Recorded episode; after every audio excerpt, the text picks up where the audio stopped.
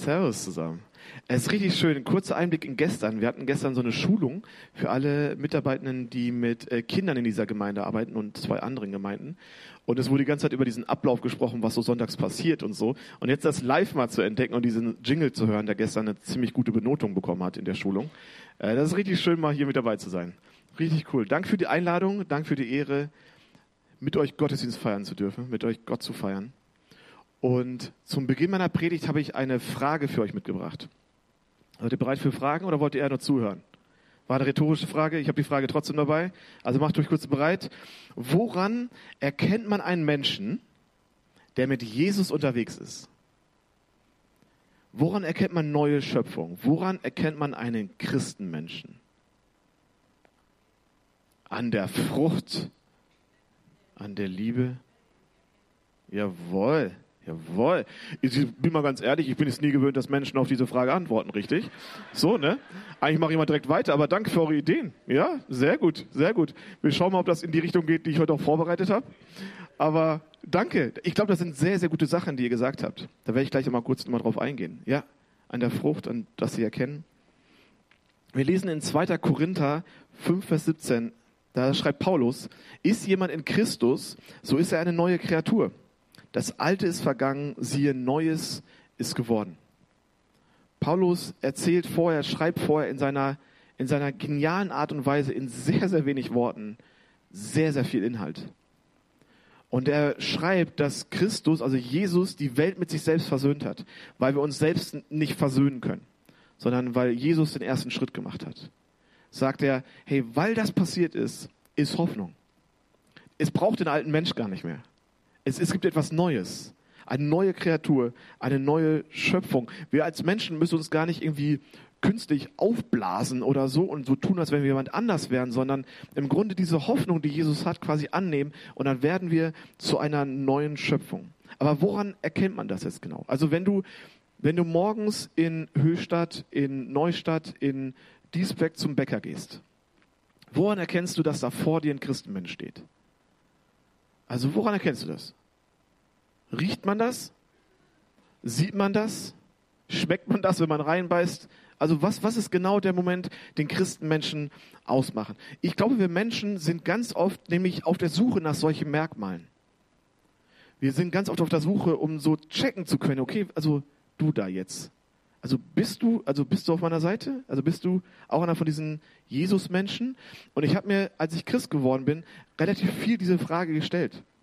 Und deswegen habe ich einfach alle Christenmenschen in meiner Umgebung beobachtet. Und dachte mir, okay, jetzt mache ich mir Notizen. Ich gucke mir die mal an und am besten erkennt man ja quasi, wie es bei Menschen ist, wenn man bei denen zu Hause ist. Und deswegen dachte ich, ich besuche ganz viele Menschen zu Hause, die sagen, sie sind Christenmenschen. Und dann schaue ich mal, was da so passiert. Und ich habe ähm, verschiedene Sachen beobachtet, die ich mit euch teilen möchte. Okay? Also ein paar Merkmale, so ein bisschen die Felix Pardo Edition vor zehn Jahren. So. Das erste, was mir aufgefallen ist, ähm, ich bin in der katholischen Kirche groß geworden und da haben immer alle Amen gesagt. Da dachte mir, okay, das ist okay. So. Aber dann war ich bei irgendwelchen Christenmenschen zu Hause und die haben nicht Amen gesagt. Die haben Amen gesagt. Da dachte ich mir so, okay, alles klar. Das ist okay. Wir beten anders, beziehungsweise schließen wir unsere Gebete anders. Also der Inhalt ist anscheinend ziemlich gleich, aber das Amen zeigt so, ah, du bist einer, du bist einer von den Freshen. Du bist einer von den Jungen. Du bist einer, der meint das mit Jesus wirklich, wirklich ernst. Und dachte mir, alles klar, dann kopiere ich das. Dann nehme ich das mit über und alle anderen, die mit mir beten, wissen, alles klar, das ist ein Christenmensch. Dann bin ich, weil ich bei den Menschen zu Hause war, ganz oft auf Toilette gegangen. Und war bei denen auf Toilette und auf Toilette lagen immer die gleichen Zeitschriften. Da gab es ähm, sowas wie Idea, äh, Charisma, wenn es irgendwelche charismatischen Brüder waren und ähm, der Vatikan quasi, wenn es katholische Brüder und Schwestern waren. Macht mir, okay, neben der Bibel brauchen wir also diese Zeitschriften. Das ist also das Ding, was wir jeden Tag lesen müssen. Neben dem Losungsbuch natürlich und der Bibel. Das ist auf jeden Fall das, was wir brauchen. Und dann bin ich in Gottesdienste gegangen. Und wie gesagt, ich, ich bin anders irgendwie ähm, geprägt gewesen, geistlich und so. Aber als ich dann irgendwie bei den wahren Christen war, habe ich gedacht so, ah ja, die, die bleiben gar nicht sitzen beim Gottesdienst. Es gibt ja diesen einen Moment beim Segen, wo jeder, der kann, aufsteht und so. Und dann, wenn man Lobpreis macht. Und dann gibt es so ein paar Menschen, die heben dann die Hände. Da bin ich so, alles klar, dann mache ich das auch. Und ich glaube, das war mega creepy, mich in diesen Momenten beobachten zu können, so, weil ich immer geguckt habe, quasi, wie machen die anderen das so? Weil in Deutschland müssen wir aufpassen, dass es nicht aussieht wie ein Hitlergruß oder solche Sachen. Und deswegen versuchen wir es immer so ein bisschen schräg zu machen und so.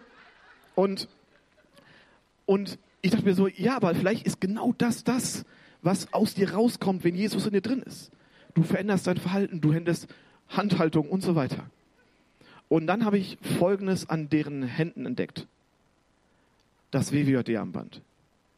Ich dachte mir so, das ist spätestens auf der Arbeit, im Studium, in der Ausbildung, beim Einkaufen beim Bäcker, wenn die Menschen bezahlen, siehst du so, ah, alles klar. Das ist einer von mir.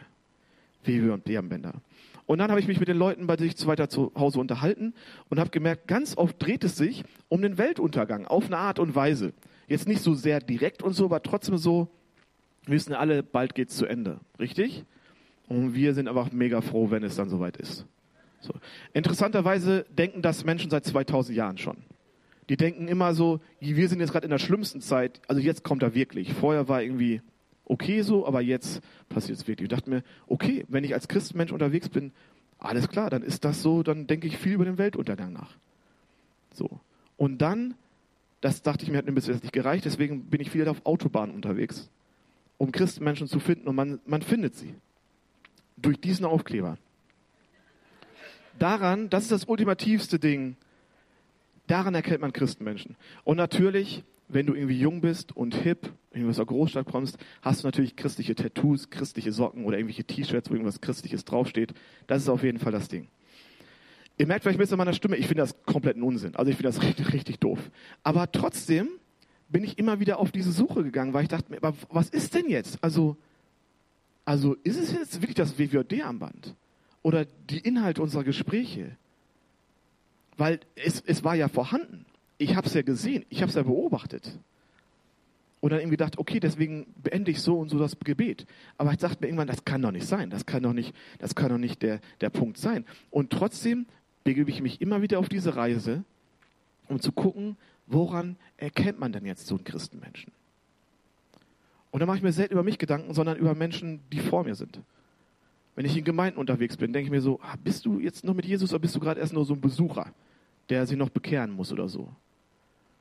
Oder ich beobachte irgendwelche Kommentarspalten in Social Media, bei Facebook, bei Instagram oder in irgendwelchen Zeitschriften, wo Leserbriefe geschrieben werden. Und da wird sich ganz viel darüber unterhalten, weil sich ganz viele Menschen damit beschäftigen, was ist denn jetzt das Richtige? Und vor allem, sind denn die, über die wir gerade schreiben oder reden, auf dem richtigen Weg? Also, also sind die jetzt auf unserer Seite oder nicht? So. Ich beobachte das ganz spannend, äh, wenn irgendwelche Berühmtheiten, irgendwie sagen so, ah, übrigens, ich bin jetzt mit Jesus unterwegs. Und alle sagen so, ja, das könnte auch ein PR-Get sein. Es könnte auch sein, dass du irgendwie Stimmen für die nächste Wahl irgendwie abgreifen möchtest. So. Vor ein paar Monaten hat sich so ein Fußballer, Boateng, taufen lassen. Hat mich voll geschockt. Ich dachte mir, du hast doch Tattoos. Du kannst doch kein Christ sein. Und, und ich merke so, mein erster Gedanke ist so, ja, aber ich möchte mindestens fünf Bilder von dir sehen, wie du im Gottesdienst bist dann, dann glaube ich es dir. Und ich denke mir so, wie bekloppt ist das denn? Das mache ich nicht nur bei Boateng und seinen Brüdern, sondern bei ganz vielen Gottesdienstbesuchern, wo ich denke so, ja, sind wir auf der gleichen Seite? Sind wir unterwegs? Und wie gesagt, durch die ganzen Online-Diskussionen, wo sich mal darüber unterhalten wird, sind die jetzt richtig, sind die nicht richtig, denke ich mir so, warum ist uns das so wichtig? Warum ist es uns so wichtig zu wissen, ob die anderen auch mit Jesus unterwegs sind, so wie ich das gerne möchte. Ich glaube, es hat ganz viel damit zu tun, dass ähm, ich mich nach Klarheit sehne. Ich glaube, es hat ganz damit, damit zu tun, dass es viel, viel einfacher ist, über das Draußen und Drinnensein von anderen Menschen zu reden, als über mein eigenes. Und es hat ganz viel damit zu, zu tun, dass ich mir irgendwie Sicherheit wünsche. Wenn man das dann in Gesprächen anspricht, so, hey, wie kannst du jemand, andere Menschen verurteilen oder so? Dann wird ja gesagt, ja, ja, am Ende muss Jesus das ja sowieso entscheiden, so, ne? Ich würde es anders machen. So. Also wir, wir urteilen dann doch irgendwie ziemlich viel über Menschen. Deswegen, wenn wir heute über Christenmenschen nachdenken und woran man sie erkennt, möchte ich die Frage, woran erkennst du einen Christenmenschen, zweimal umformulieren. Okay, wir müssen heute ein bisschen uns entwickeln. Die erste Entwicklung, die ich für uns habe, ist nicht, woran erkennst du einen Christenmenschen, sondern woran erkennen andere Menschen Christus in dir? Also wir denken jetzt nicht mehr über andere Menschen nach, was wir bei denen wahrnehmen am Bäcker oder wenn die irgendwas schreiben, was sie erfahren haben, sondern wir denken über uns selber nach. Und die zweite Zuspitzung ist, möchte ich uns fragen, was kommt aus dem Leben, aus deinem Leben als Christmensch raus, wenn dein Leben so richtig unter Druck gerät? Weil ich glaube, diese Frage nach, hey, was kommt aus dem Leben eines Christmenschen oder von mir heraus, die kann ich mir sehr romantisch und sehr theoretisch und sehr auf einer Vorstellung, die ich über mich habe, beantworten. Weil ich einfach so eine Idee habe, wie das so üblich sein sollte. So. Oder ich stelle mir wirklich die Frage, was passiert denn, wenn so ein Christmensch so richtig gepresst wird? Wenn das Leben gerade nicht so läuft wie geplant? Wenn es gerade nicht so ist mit der Wertschätzung, mit dem Gesehenwerden, mit dem alles läuft nach Plan? Gott macht auf einmal Sachen anders. Was tropft dann aus dem Leben eines Christenmenschen raus? Weil, wie gesagt, du kannst dich sehr theoretisch, theologisch mit dieser Frage beschäftigen. Aber ich glaube, das bringt uns für unseren Alltag nicht besonders viel sondern die Frage quasi, wenn das Leben unter Druck gerät. Und jeder von uns kennt diese Situation. Jeder von uns weiß, das Leben läuft nicht immer so wie geplant. Und manchmal gibt es Stress, manchmal gibt es Streit und manchmal gibt es die besten Momente deines Lebens. Und was tropft dann daraus, wenn du einen Christenmenschen beobachtest? Was passiert mit deinem Leben, wenn du unter Druck gerätst? Was macht dann diesen neuen Menschen aus? Und es gibt verschiedene Optionen, auf diese Fragen zu antworten. Zum Beispiel eure Antworten, die ihr sehr gut gebracht habt. Zum Beispiel können wir über 1. Korinther 13 nachdenken. So Identitätsmarker eines Christenmenschen. Glaube, Liebe, Hoffnung macht ihn aus. Das sind sehr große Begriffe. Also das ist ein bisschen zu klobig, so ein bisschen zu romantisch auch irgendwie ein bisschen. Oder wir können über 1. Korinther 14 nachdenken. Die Geistesgaben. Oder, was du gesagt hast, Galater 5, 22, die Früchte des Geistes. Also das, was quasi an so einem Christen dran wächst. Ja, darüber könnten wir reden, machen wir heute nicht. Wenn ihr das aber wollt, schreibt euch diese Bibelverse auf, weil die lohnen sich richtig. Und was sich auch lohnt, ist Relater 5, 21. Da steht nämlich, was eigentlich nicht aus so einem Leben eines Christenmenschen raustropfen sollte. Aber wir beschäftigen uns heute mit, mit etwas Tieferen, nämlich, was sind die Gedankengänge eines Christenmenschen? Also was, was passiert hier oben und hier? wenn wir als Christenmenschen unterwegs sind. Und da habe ich fünf DNA-Bausteine entdeckt. Seid ihr bereit dafür? Normalerweise haben wir so drei, drei Punkte Predigten. Wir gehen heute ein bisschen außerhalb vom Muster. Fünf, aber die sind kurz. Okay? Fünf Stück. Das erste ist, Christenmenschen haben eine klare Identität. Sie wissen, dass es einen Schöpfer gibt und ein Geschöpf. Christenmenschen wissen, dass es einen Gott gibt und sie es nicht sind. Ganz oft, ich habe vor kurzem so einen Vortrag darüber gehört, ähm, dass ganz viele Menschen ja sagen so, hey, es gibt keinen Gott mehr, wir denken gar nicht mehr, dass es Gott gibt und so, sondern dass passiert ist, dass wir uns Menschen selbst zu Gott erhöht haben.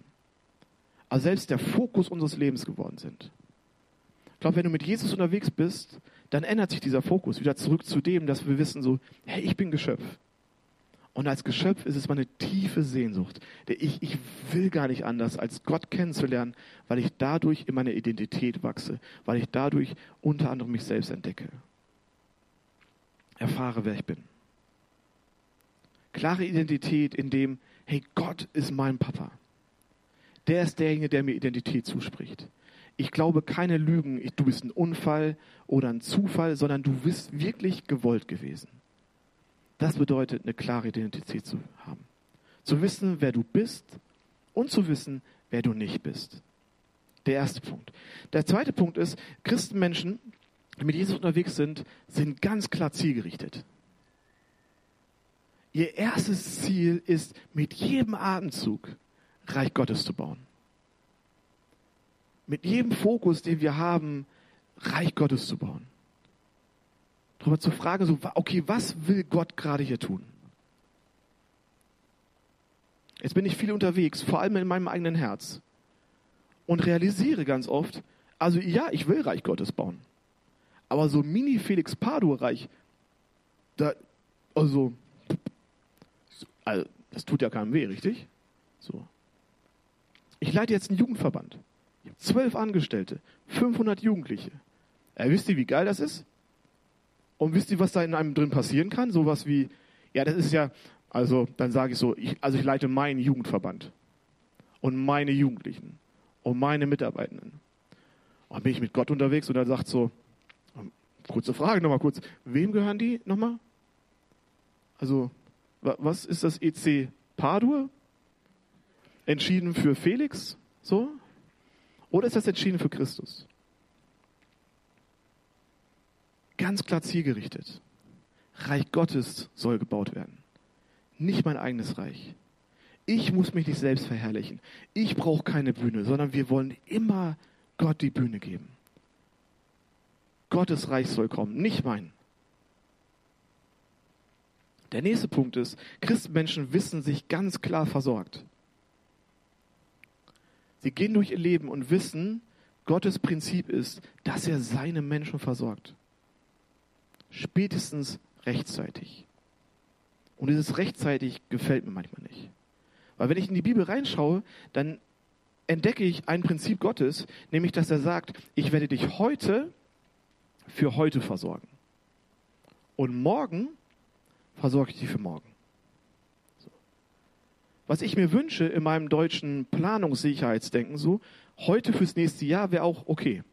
Also da hätte ich überhaupt kein Problem mit. Als ich meine Selbstständigkeit angemeldet habe, dachte ich mir, Gott, also jetzt könnten die gerne die Termine fürs nächste Jahr kommen. Mein Kalender ist frei. Ich muss es nur noch eintragen. So. Das hat er nicht gemacht. Weil er weiß, uns als Christenmenschen, uns als seine Kinder, sollte es eigentlich reichen, zu wissen und zu vertrauen. Heute versorgt er für heute. Und morgen versorgt er für morgen. Und übermorgen wird er uns übermorgen versorgen. Das ist sein Prinzip. Und dieses Prinzip, dieses, dieses, dieser Gedankengang, diese Sicherheit da drin, die bringt uns nicht in Unsicherheit. Die bringt uns nicht zum Zittern, sondern zum Vertrauen zu diesem tiefen Aussprechen, so Gott, das ist bei dir so, ich lasse mich da voll drauf ein, weil ich weiß, du versorgst mich spätestens rechtzeitig und du versorgst mich vor allem mit den Dingen, die ich brauche. Ganz klar versorgt. Der vierte Punkt ist versöhnt. Ich glaube, Christenmenschen haben in sich drin diesen tiefen Wunsch und diese tiefe Sehnsucht in egal welcher Beziehung ihres Lebens Richtung Versöhnung zu laufen. Nicht Richtung Trennung, nicht Richtung Zerstörung, nicht Richtung quasi so, dass es quasi kein Zurück mehr gibt. Ich glaube, wenn wir mit Jesus unterwegs sind, dann haben wir wirklich diesen Fokus, dass Beziehungen wieder auf eine Art zusammenkommen können dass da wieder ein neues Leben reinkommen kann. Es geht uns nicht Richtung Wut, Vernichtung, dem anderen einfach mal klar die Meinung zu sagen, um ihn zu zerstören und einfach mal richtig zu verletzen, sondern wenn auch wahrscheinlich bei manchen Dingen echt mit, mit zeitlichem Abstand, weil das, ich weiß, das ist nicht, nicht mehr so einfach, aber ab einem gewissen Punkt zu sagen, so, und jetzt geht es Richtung Versöhnung. Jetzt geht es darum, gemeinsam mit Jesus da zu heilen, wo Heilung passieren kann, wo er sich Heilung wünscht. Versöhnung mit der Welt, mit sich selber, seiner eigenen Geschichte und mit anderen Menschen. Und ich glaube, Christenmenschen sind da keine, drin keine Profis. Aber diese Sehnsucht ist trotzdem da. Warum? Weil wir wissen, dass das durch Gott möglich ist weil wir wissen, dass durch Jesus Versöhnung, also dass es gibt Hoffnung, dass es wirklich klappen kann. Nicht, wenn ich mich besonders anstrenge, nicht, wenn ich alle meine Hausaufgaben machen so, sondern einfach allein dadurch, dass Jesus den Weg dafür freigemacht hat, gibt es überhaupt diese Möglichkeit. Ersten vier Punkte haben wir schon, den fünften kommt gleich. Was waren die vier Punkte, die wir bis jetzt hatten? Der erste war Identität, der zweite zielgerichtet. Das dritte, versorgt, versöhnt. Und jetzt kommt eins, das mir gar nicht gefällt und mich sehr herausfordert. Es ist, dass wir bedürftig sind. Christenmenschen, neue Schöpfung, quasi das Frische, was Jesus in dich reinpackt, quasi dieses frisch geschlüpfte Wesen, ist zutiefst bedürftig. So, wer hat Bock da drauf? So, wer steht morgens auf und denkt so, ja heute, Joachim, ah, ich bin sowas von bedürftig, lass uns loslegen. So. Bei Kindern komme ich damit klar. Denkt mir, natürlich seid ihr bedürftig. So. Wir haben zu Hause, wie habe ich schon gesagt, so eine Lebensgemeinschaft und äh, die, meine WG-Mitbewohner, die verheiratet sind, haben vor kurzem ein Kind angenommen. Wir sind jetzt auf Langzeitpflege gegangen. Aber mega, ey. So ein kleines Mädchen, was bei uns jetzt in der Familie ist. Und die läuft da so rum. Ja, und die kann fast nichts. Ich denke mir so, du kannst nicht mal ordentlich laufen. Mittlerweile geht's. So. Also wortwörtlich. Aber wenn sie rennt, fällt sie hin. So. Kochen macht sie nicht. Wäsche, die beteiligt sich nicht mal beim Putzplan. Die macht nichts. Ich denke mir so, du bist bedürftig. So, du brauchst jemanden, der, du kannst dir nicht mehr selbst die Windel wechseln. So.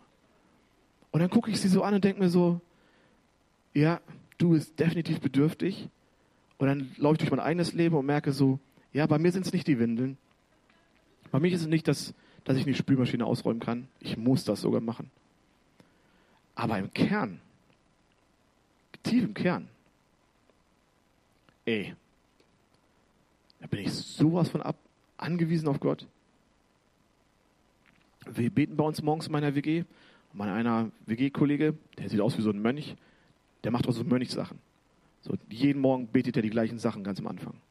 Und sagt immer so, Gott, ich danke dir, dass du uns diesen Tag geschenkt hast. Ich, ich weiß vorher schon, was er beten wird. Und das ist okay.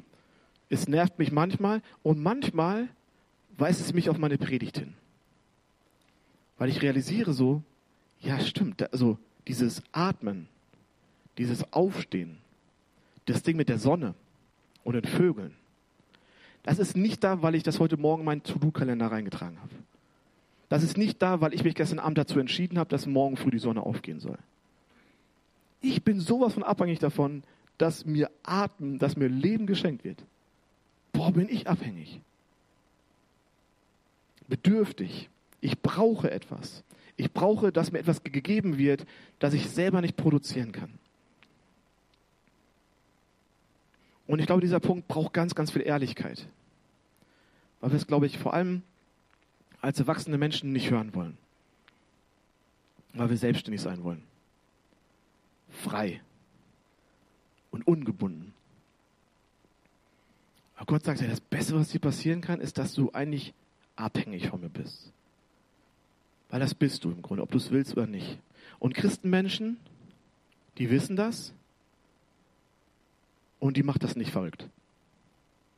Sondern die entwickeln vielleicht wie mein Mitbewohner diese tiefe Dankbarkeit dafür und möchte das jeden Morgen aussprechen. Hey Gott, ich danke dir, ich bin bedürftig und deswegen danke ich dir erst recht für diesen Tag, den du mir heute neu geschenkt hast.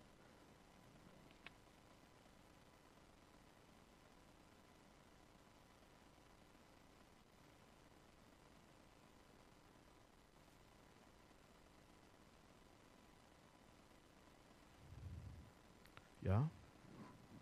Hm? Er gesagt? Ist die Zeit abgelaufen, oder was? Nicht mit mir. Nicht mit mir. Wir haben diese Begriffe hier vorne. Und das, was da steht, ist etwas, was ich mir zutiefst wünsche. Ja, Nochmal zurück, bitte.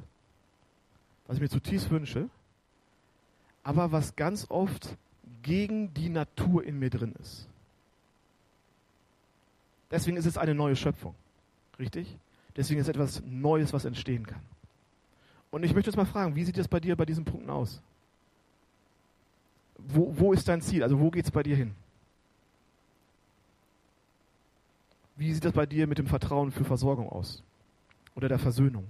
Oder der Erlösungsbedürftigkeit? Oder diesem tiefen Bedürfnis, ich, ich brauche etwas, was ich nicht selbst produzieren kann? Und worüber schaffe ich mir meine eigene Identität? Ich finde es mega faszinierend. Es wurde gerade mal kurz schon mal gespoilert. Dass Jesus mal gefragt wird, so, hey, wenn wir uns in Zukunft mit dir unterhalten sollen, weil wir wissen, irgendwann bist du unterwegs, also auf jeden Fall sehen wir dich nicht mehr. aber wir wollen trotzdem gerne noch mit dir reden. Also wir, wir wollen irgendwie gerne so eine, so eine Leitlinie haben für die zukünftigen Gespräche mit dir. Was soll der Fokus da sein? Soll es ums Wetter gehen, was wir brauchen? Soll es um, keine Ahnung, unsere Familien gehen? Um das, was ich mir für heute wünsche? Soll ich dir so eine Liste geben, die ich dir vorschlage jeden Tag so? Und dann passiert etwas, weil Jesus übergibt nämlich ein Gebet, ein, ein Gesprächsform, wo das alles drinsteht. Und ich glaube, damit übergibt er der neuen Schöpfung eine, eine, ein, ein Gebet, was diese tiefe Sehnsucht vertont, die neue Schöpfung in sich drin hat. Wir können das jetzt einmal hier machen. Wir kennen das alle. Wir beten nämlich jede Woche, unser Vater im Himmel. Das kannst du nur sagen, wenn du weißt, dass er der Papa ist und du sein Kind. Dein Name werde geheiligt, dein Reich komme, dein Wille geschehe, wie im Himmel geschieht, so auch auf der Erde. Nicht mein Wille geschieht. Nicht mein Fokus so durchgezogen werden. Dein Wille geschieht. Gib uns heute unser tägliches Brot. Jesus sagt, wenn ihr um etwas bittet, dann bittet heute für das Heute. Und dann vergib uns unsere Schuld, wie auch wir denen vergeben, die an uns schuldig wurden. Weil das passiert in unserem Leben immer wieder.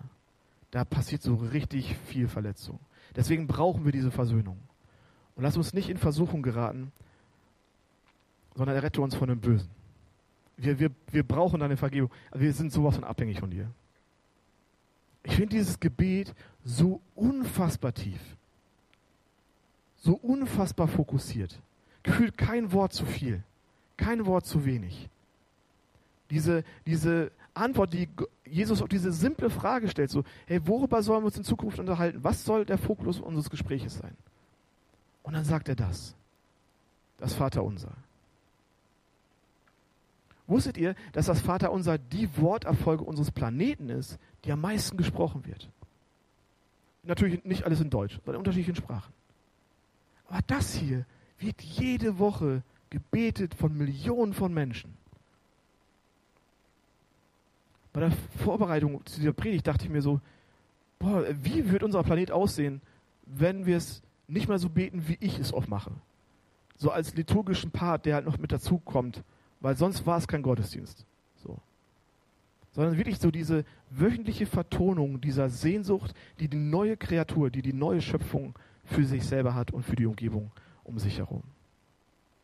Ich möchte dich ermutigen diese Woche, jeden Tag das Vaterunser zu beten. Einmal. Ob es im Auto ist, zur Arbeit, ob es im Bus ist, zur Schule, ob es auf der Toilette ist, wo du dich gerade vor deinen Kindern versteckst. Egal wo. Egal wo. Das ist nicht besonders lang, aber richtig gut. Und es fokussiert uns immer wieder. Es, es gibt uns diesen Blickwinkel Veränderung hin zu dem, was Jesus sagt, hey, das soll unser Wunsch sein, das soll unser Gebet sein. Und dann Gott machen lassen in dieser Gebetszeit. Gott uns neu fokussieren lassen. Gott unsere alten Denkmuster, unsere alten Gedankenwelten austauschen zu lassen und Neues einfügen zu lassen. Dazu möchte ich euch ermutigen. Ich glaube, das macht Christenmenschen aus. Und dafür habe ich zwei kleine Tipps für euch noch ganz zum Schluss. Das erste ist, es ist immer ein Wachsen. Ich habe euch ein Bild mitgebracht von so einem Schmetterling-Kollegen. Ähm, ich glaube, das passiert bei uns Christenmenschen ganz, ganz oft. Dass wir unterwegs sind und dann von Gott in so einen Zustand gebracht werden, wo wir so neue Kreatur werden. Und das Spannende ist, in diesen, äh, in diesen Puppen also quasi diese Raupen, wenn die so einpuppen und so, was da drin passiert, ist ja nicht so, dass die Schöpfung sagt, ah, jetzt müssen wir bei Amazon ein paar neue Bausteine bestellen und dann holen wir ein paar Flügel, kaufen wir ein und irgendwie Farbe und dann packen wir das alles da rein, sondern alles, was nachher entsteht, ist vorher schon da. Es wird einfach nur neu sortiert, neu zusammengebaut. Und ich glaube, das ist das, was bei Gott bei uns ganz oft passiert. Dass er einfach nimmt das, was da ist, es neu sortiert und dann neue Schöpfung dadurch entsteht. Der erste Tipp. Es ist ein Wachsen. Und der zweite Tipp ist, das Vaterunser ist ein Gemeinschaftsgebet. Es heißt nicht mein Vater, sondern unser Vater. Das heißt, von Anfang an dieser Fokus, wir beten das gemeinsam. Wir, also wir sind auf dieser Reise zur neuen Schöpfung, wir sind da zusammen unterwegs. Und deswegen werden wir jetzt auch gemeinsam das Vaterunser beten. Und ich bitte euch alle, dazu aufzustehen, wenn es natürlich möglich ist. Und ich möchte dich zu etwas mutigen, ermutigen. Weil meine Realität ganz oft so aussieht, dass ich andere Denkmuster in mir drin habe. Dass wenn es nach mir gehen würde, ich andere Sachen beten würde. Und deswegen möchte ich dich ermutigen, das Vaterunser mit offenen Händen zu beten. Als ein ganz klares Zeichen, wenn du das möchtest, als ganz klares Zeichen an Gott so, hey, du kannst alles rausnehmen aus meiner Gedankenwelt, was nicht dem entspricht. Du kannst alles reinlegen, was gut für mich ist. Wenn du mutig bist, erlaub Gott, alles rauszunehmen, was er da nicht haben möchte, und alles reinzulegen, was diesem Gebet entspricht. Also wenn du möchtest, mach gerne die Hände auf und lass uns gemeinsam beten. Vater unser im Himmel, geheiligt werde dein Name, dein Reich komme, dein Wille geschehe, wie im Himmel, so auf Erden. Unser tägliches Brot gib uns heute und vergib uns unsere Schuld, wie auch wir vergeben unseren Schuldigen. Und führe uns nicht in Versuchung, sondern erlöse uns von dem Bösen. Denn dein ist das Reich und die Kraft und die Herrlichkeit in Ewigkeit. Amen.